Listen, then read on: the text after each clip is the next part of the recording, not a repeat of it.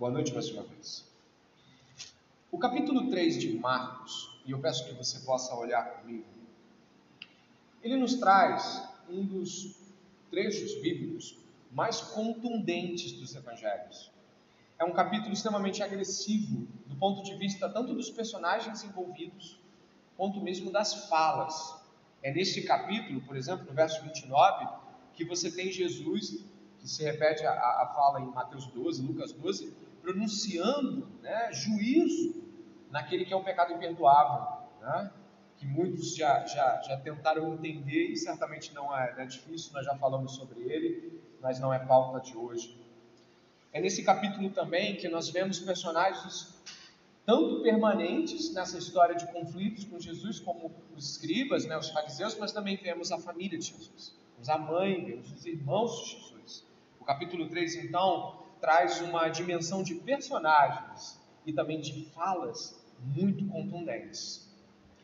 O capítulo 4, apesar de parecer estar renovando o arcabouço de grandes palavras de Jesus, ele tem uma função relativa ao capítulo 3.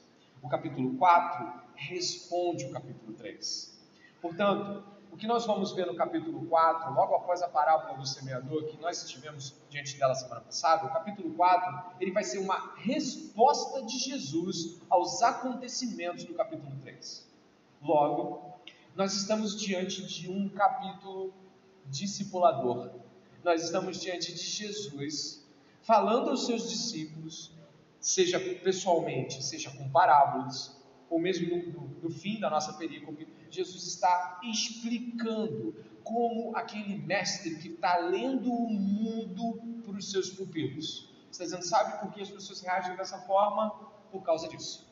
E nós hoje, como discípulos de Jesus, tanto anotando no papel quanto no coração, vamos prestar atenção nas respostas que Jesus dá aos movimentos tão contundentes do capítulo 3. Amém? Então, nós temos como objetivo hoje abordar o capítulo 4, que responde aos gestos agressivos, difíceis do capítulo 3. É, observando dessa forma, Jesus nunca nos deixou, antes de entrarmos diretamente no texto, Jesus nunca nos deixou com a impressão de que as pessoas poderiam estar numa posição média em relação a Ele. Jesus nunca nos colocou numa posição onde, olha, fica pensando aí, você vai ficar entrar numa zona neutra de pensamento, você é o quase convertido, você não é mais meu inimigo, mas também não é o meu amigo. Jesus nunca nos colocou essa dimensão de relação. Mateus capítulo 12, verso 30, tem uma frase, né, um trecho, que eu acho que você já, já viu, né? Eu acho que você já deve ter lido isso. Não já? Acho que já. Então você pode ler em voz alta, porque faz parte desse desse contexto de compreensão sobre se não estamos com Ele, não estamos com Ele mesmo. Venha comigo. Aquele que não está comigo.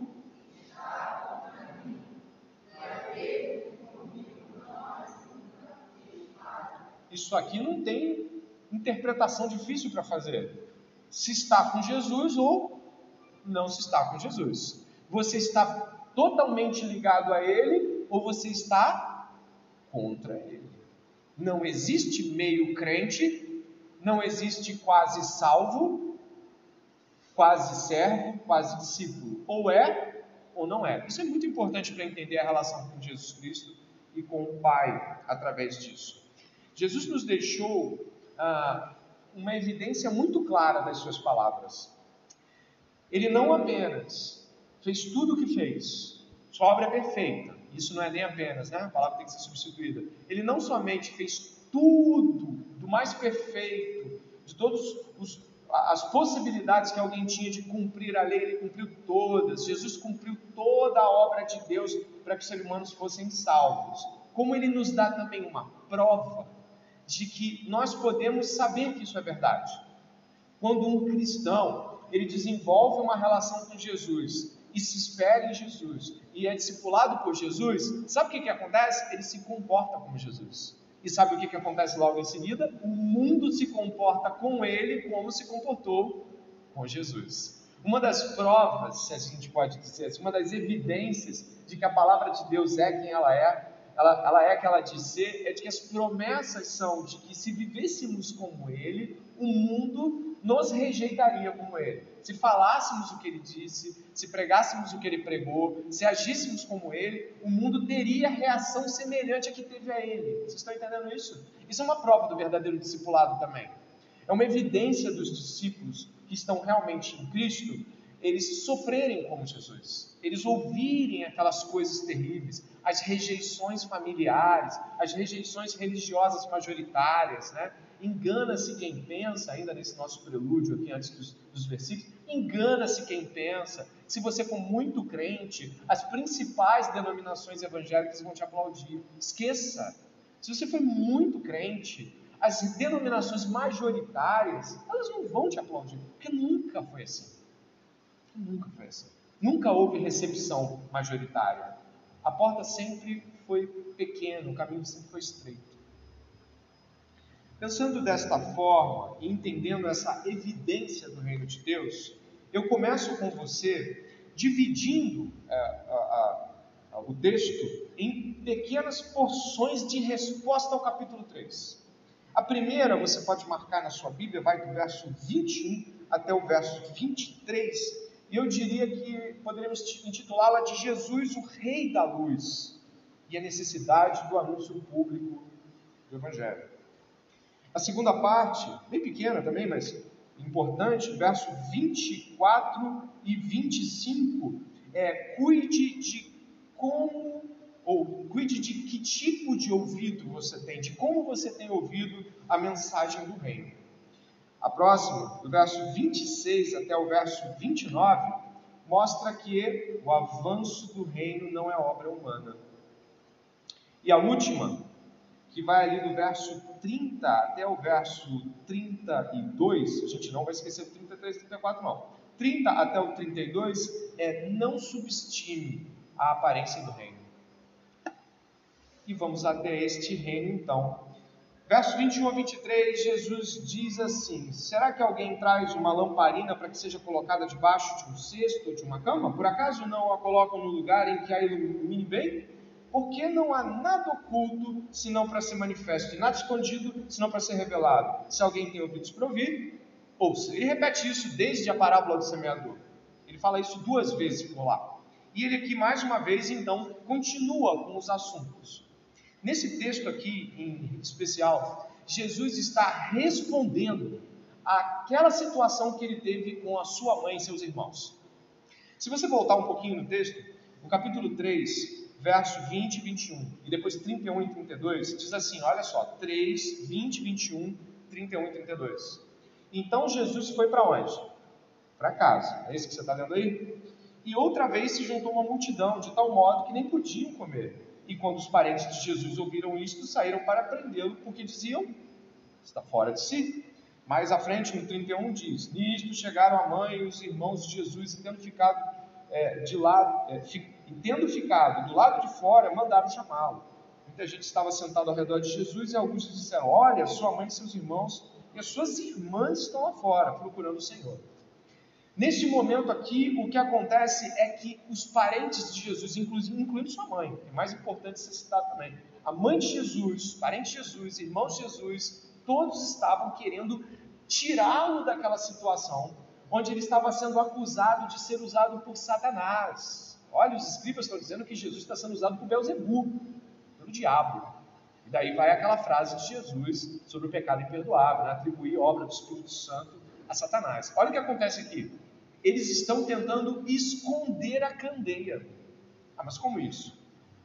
Se você puder perceber o, capítulo e o versículo que nós estamos repousando, que é o 4, 21 ao 23, na NAA, a versão bíblica que nós usamos, né, nova Almeida atualizada, ela fala assim: será que alguém traz uma lamparina? Só que tem um problema com, com essa versão em especial. Ela não explicita claramente o que está no grego. A versão Almeida atualizada e Almeida corrigida são mais felizes nesse ponto. Eu acho que eu cheguei a colocar aqui para todo mundo ver. Também lhes disse: Vem porventura a candeia para ser posta debaixo do alqueire ou da cama? No grego está vem, vindo. A candeia, na, na dimensão do texto original, ela está personalizada, ela não está sendo trazida por alguém, é a própria candeia.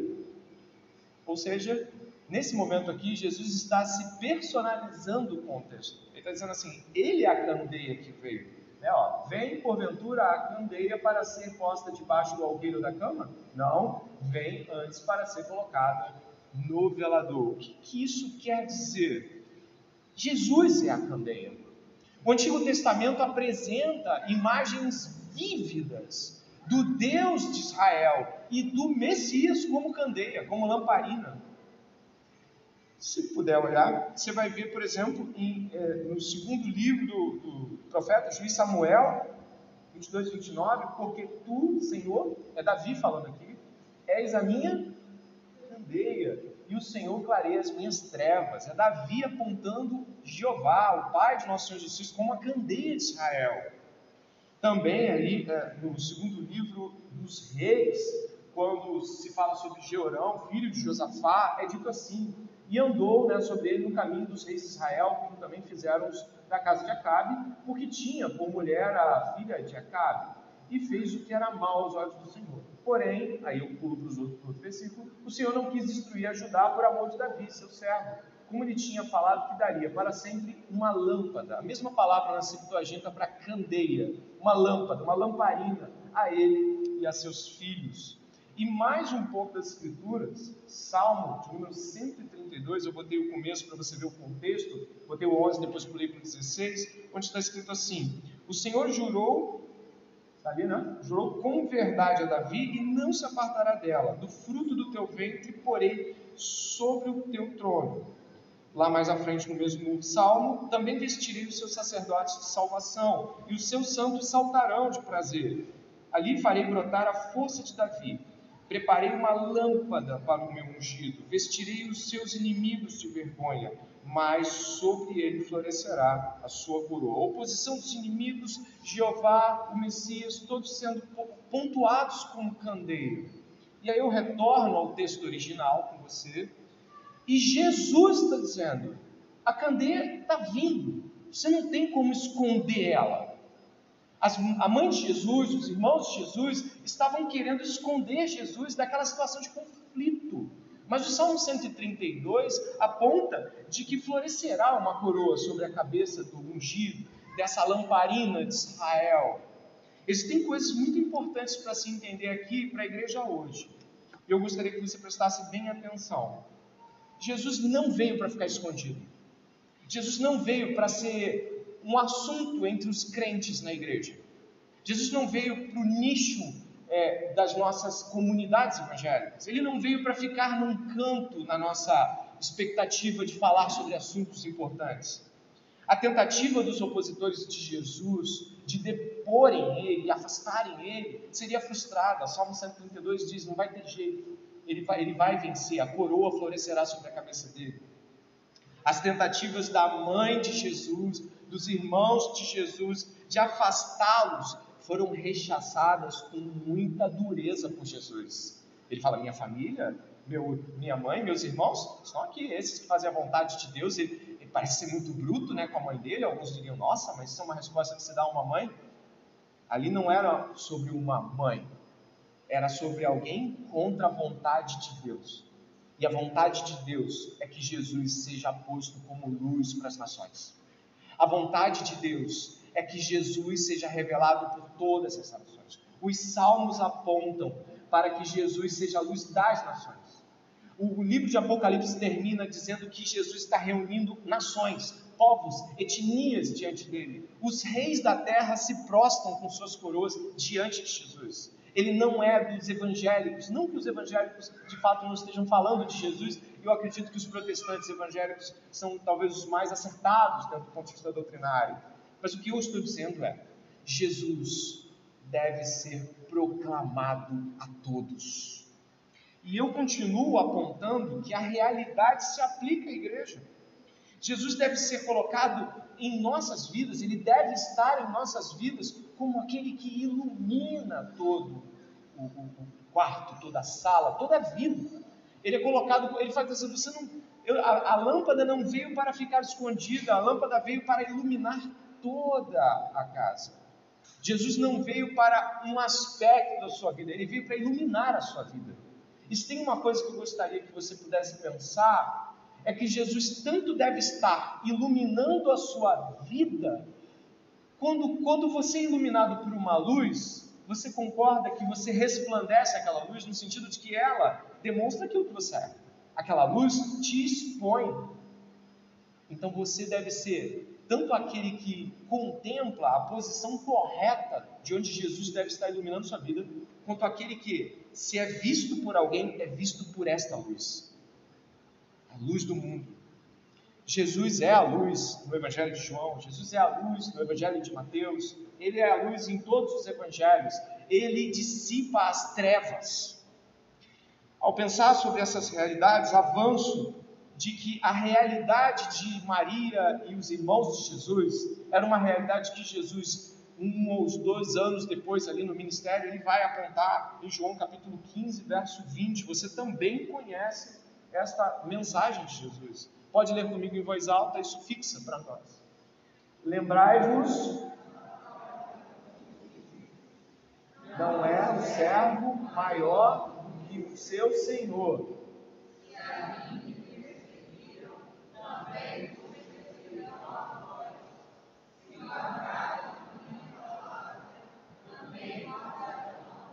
Isto aí está afirmando a perseguição quando a luz é colocada em sua posição correta. Quando Jesus está na posição que deve estar, iluminando-nos como devemos estar iluminados, a reação do mundo é de luta, é de ódio contra a luz. João fala isso é, em seu Evangelho no capítulo 3, que a luz veio ao mundo, mas os homens amaram mais as trevas do que a luz, porque as suas obras eram más. A raça humana gosta de obras más e por isso continua odiando a luz segue um alerta aqui que é, eu acho que um dos, um dos grandes alertas desse texto aqui, verso 22, que não há nada oculto, 4:22 de Marcos, senão para ser manifesto, nada escondido, senão para ser revelado. Se alguém tem ouvidos para ouvir, ouça. Que está sendo dito aqui não tem a ver com pecados que você comete. O texto não, há, não dá essa margem. O contexto não fala sobre os seus pecados ou os meus pecados. De fato, eles serão revelados naquele grande dia no dia do julgamento. Mas o texto aqui não está falando disso. O texto está falando de que não vai ter como conter a luz. Ela não será contida, ela não será detida. Jesus não vai se atrapalhar porque uma época, uma geração da igreja esqueceu dele. Isso não vai existir.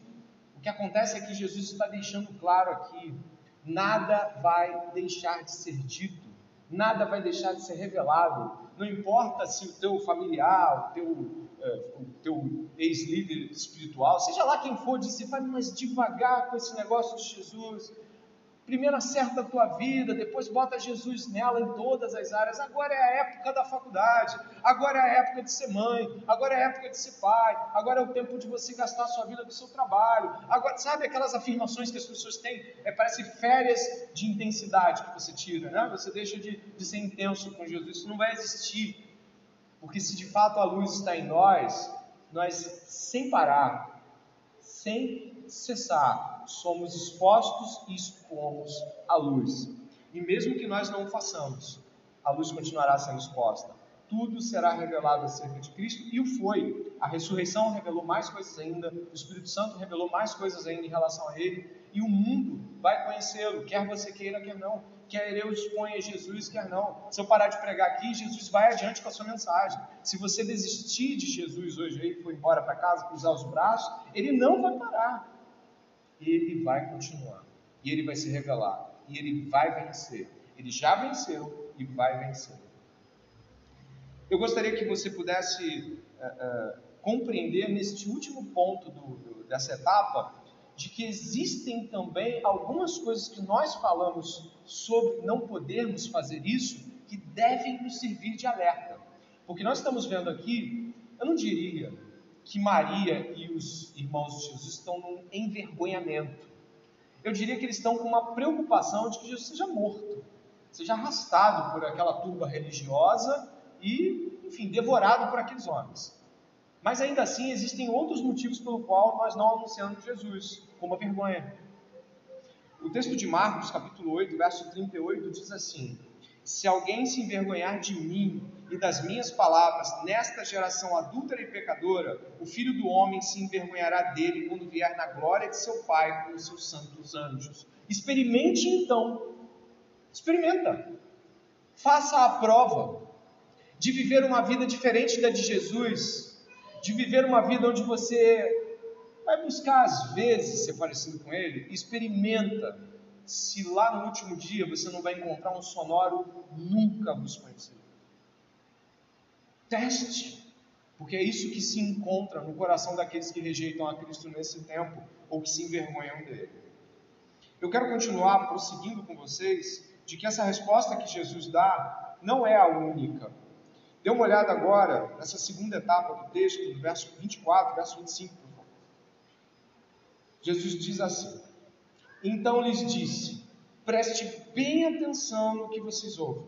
Com a medida com que tiverem medido, vocês serão medidos, e ainda lhe será acrescentado, pois ao que tem, mais será dado, e ao que não tem, até o que tem, será tirado. São respostas que ele está dando.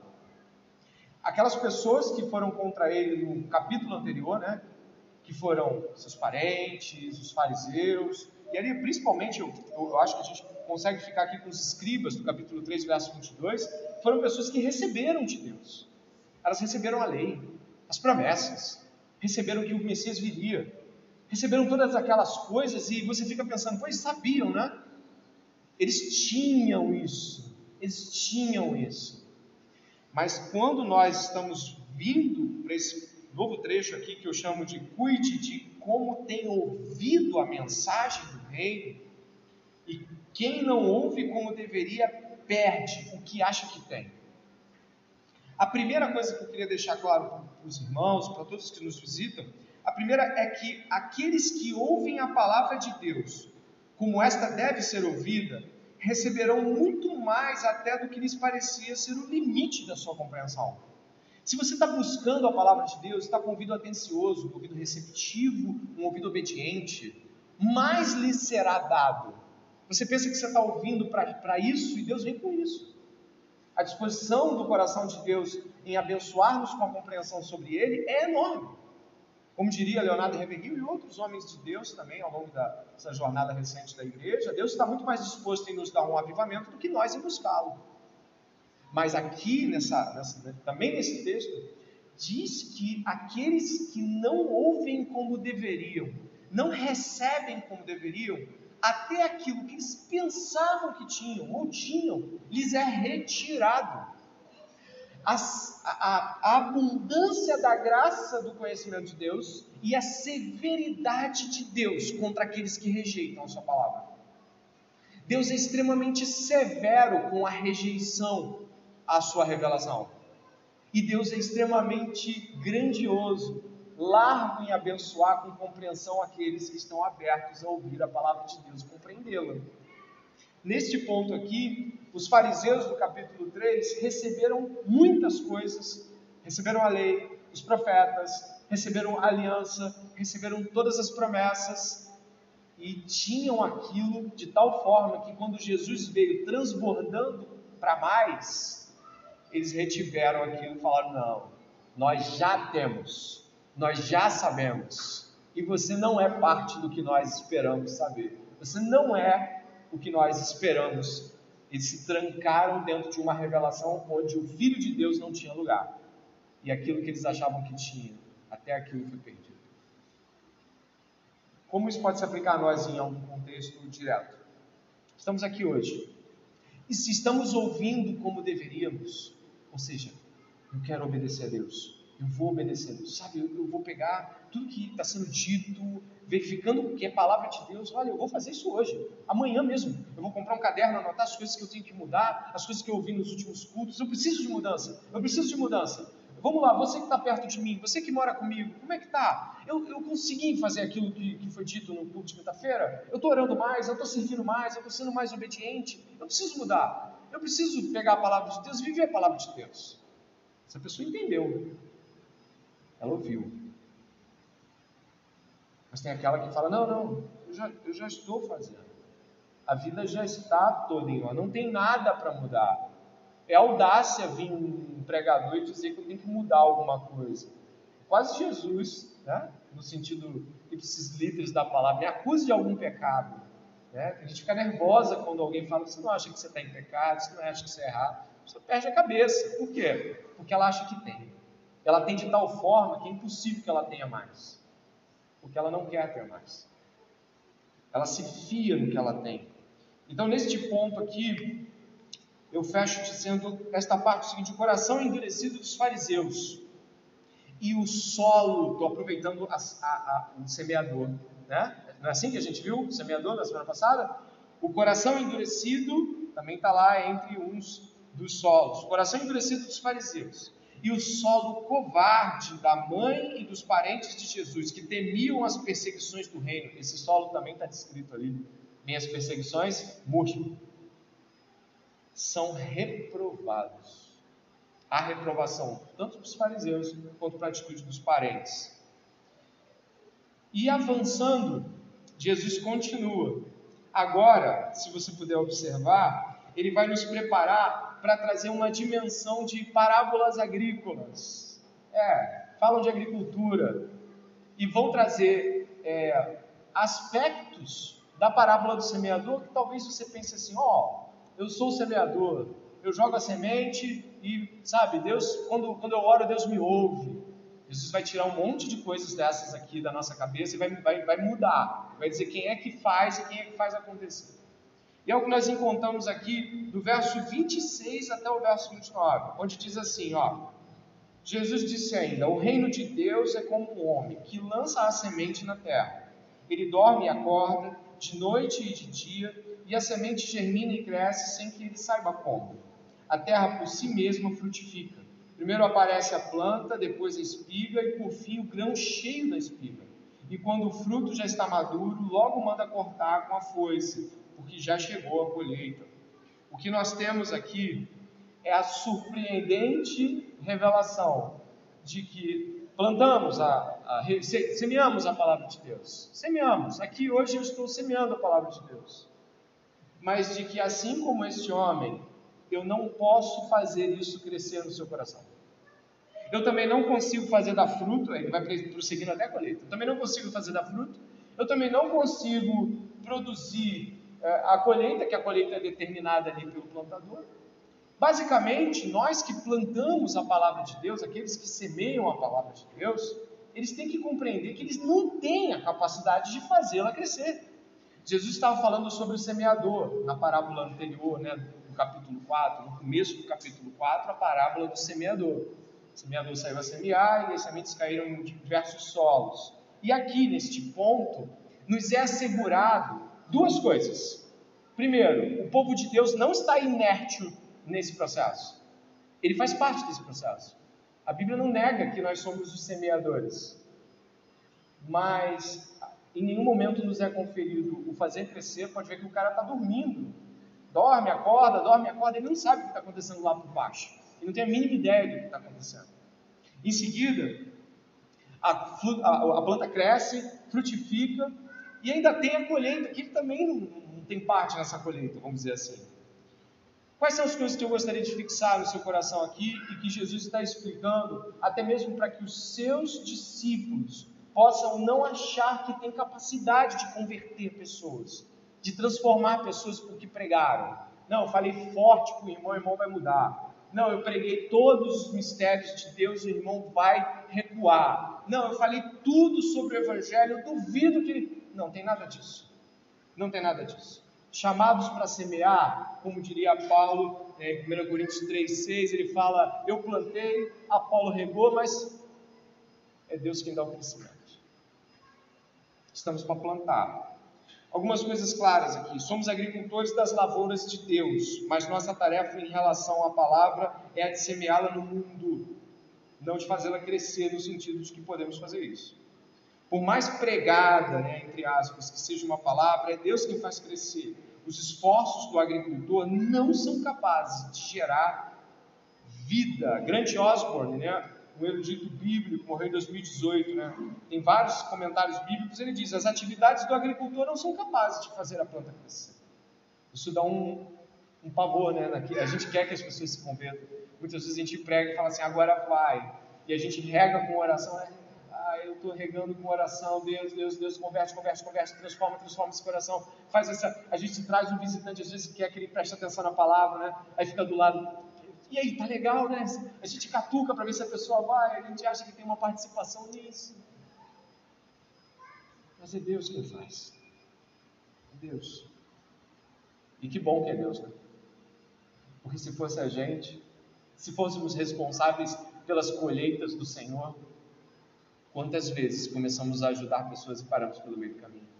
Quantas vezes faltamos com orações, ligações, acompanhamentos, ou é só eu que tenho essas falhas? De repente você já alguma vez achou que ia ajudar pra caramba, mas no meio do caminho não ajudou tanto assim. Que bom que não é a gente que faz crescer. Porque se fosse, tinha ninguém no céu. Nós seguimos para o último ponto. Né? Jesus ainda falando sobre as parábolas agrícolas, respondendo aí o, o, a, parábola do semeador, para que eles possam entender melhor as dinâmicas da semente, semente é a palavra. Verso 30, disse mais, com que poderemos comparar o reino de Deus? Ou com que parábola o apresentaremos? Ele é como um grão de mostarda, que quando semeado é a menor de todas as sementes sobre a terra, mas uma vez semeada, cresce e se torna maior do que todas as hortaliças. Cria ramos tão grandes que as aves do céu podem se aninhar à sua sombra. Quem é Jesus? Quem é Jesus no primeiro século? Filho de carpinteiro, Filho só de Maria, José adota, o pessoal sabe disso na época, o pessoal sabe disso. Certamente isso não era apenas algo que, que a família interna. Não, isso, isso corre para aquela geração, isso é muito sério. Né?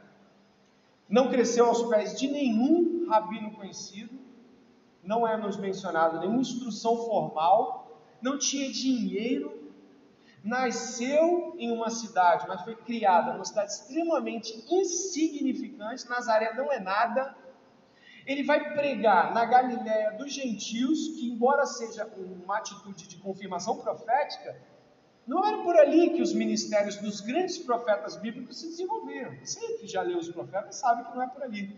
Eles iam para Jerusalém, começavam por lá, proclamavam, né, viajavam quilômetros para falar, botar o dedo na cara dos reis, o ministério de Jesus começa num lugar que ninguém começa. Ele nasce onde, ele cresce onde ninguém pode crescer. Ele tem uma família incompleta aos olhos de muitos, é pobre, não cresce com instrução formal. O que, que é Jesus?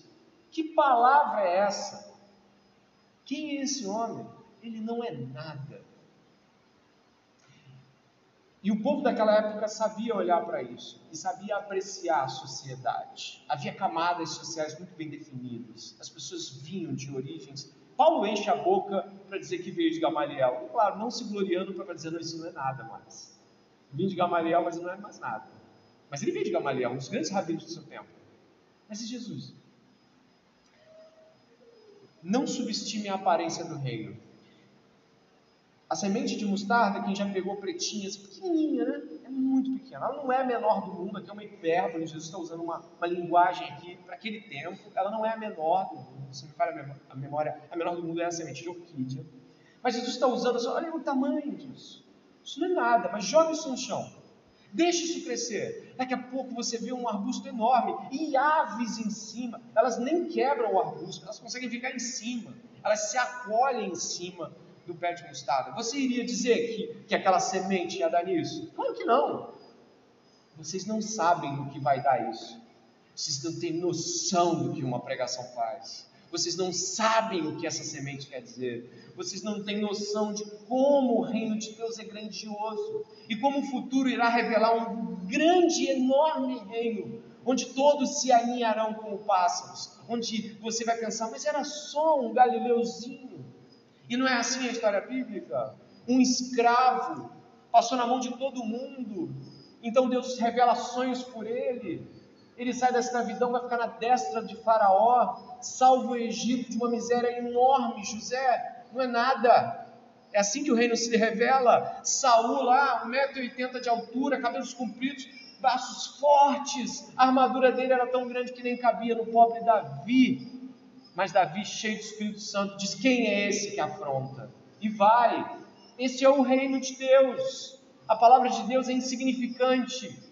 Em termos filosóficos, Heidegger e outros filósofos, você vai pegar Aristóteles, você vai pegar os, os, os nomes dos tempos, você vai pegar aquelas intrincadas cadeias filosóficas.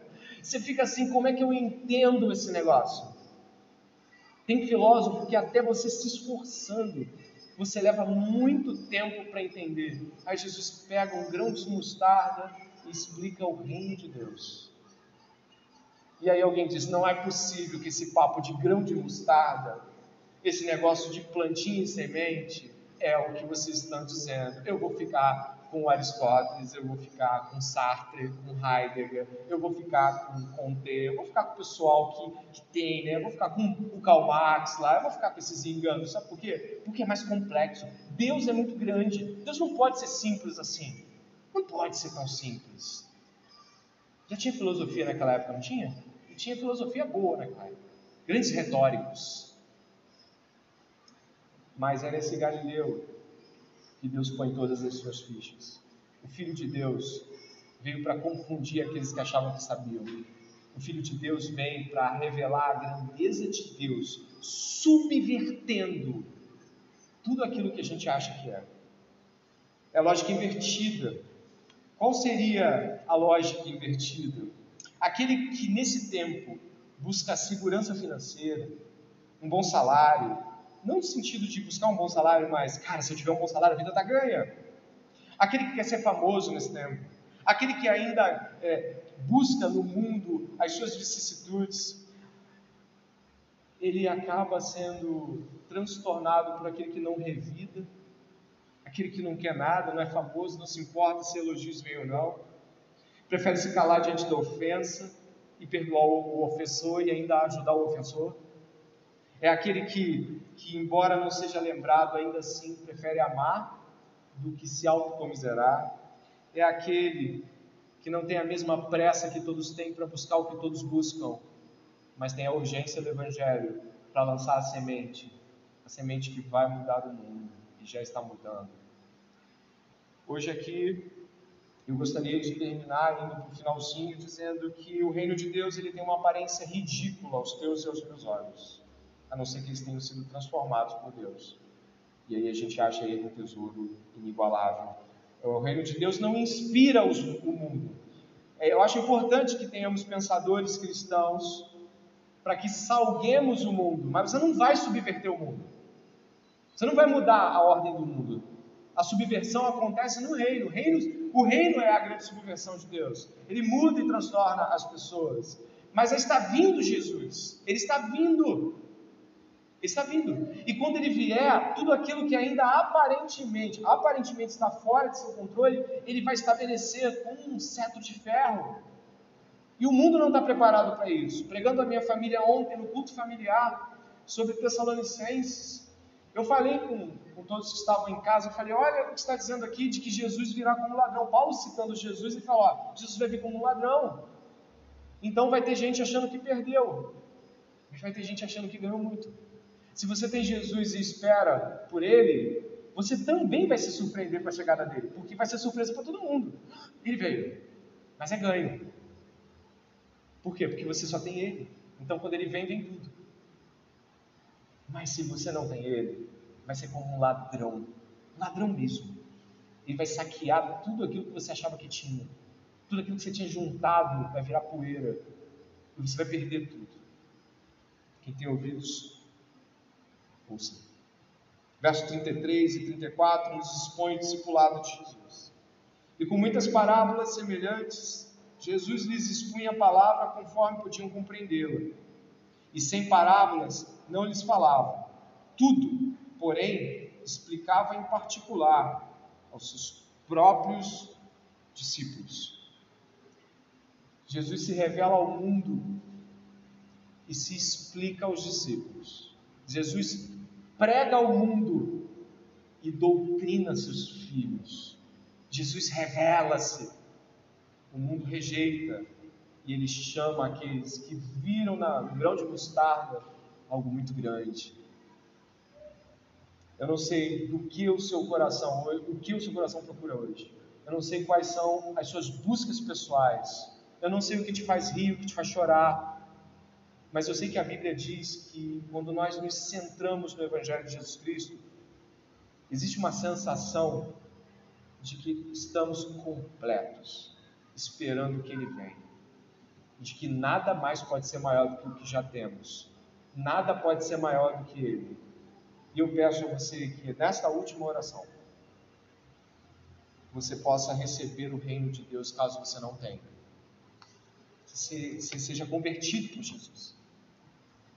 Mas se você já tiver o reino de Deus e ele estiver amortecido e sufocado pelas perseguições, sufocado pelos desejos que você tem de que a vida seja parecida um pouquinho com o pessoal do Instagram, sabe, aquelas vidas expostas no Instagram, né? Você fala, meu Deus, quantas vidas legais, legal nada.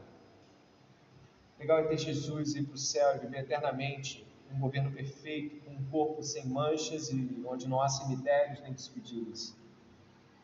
É para lá que vão os crentes. Que o Senhor te ajude e a mim também. Oremos.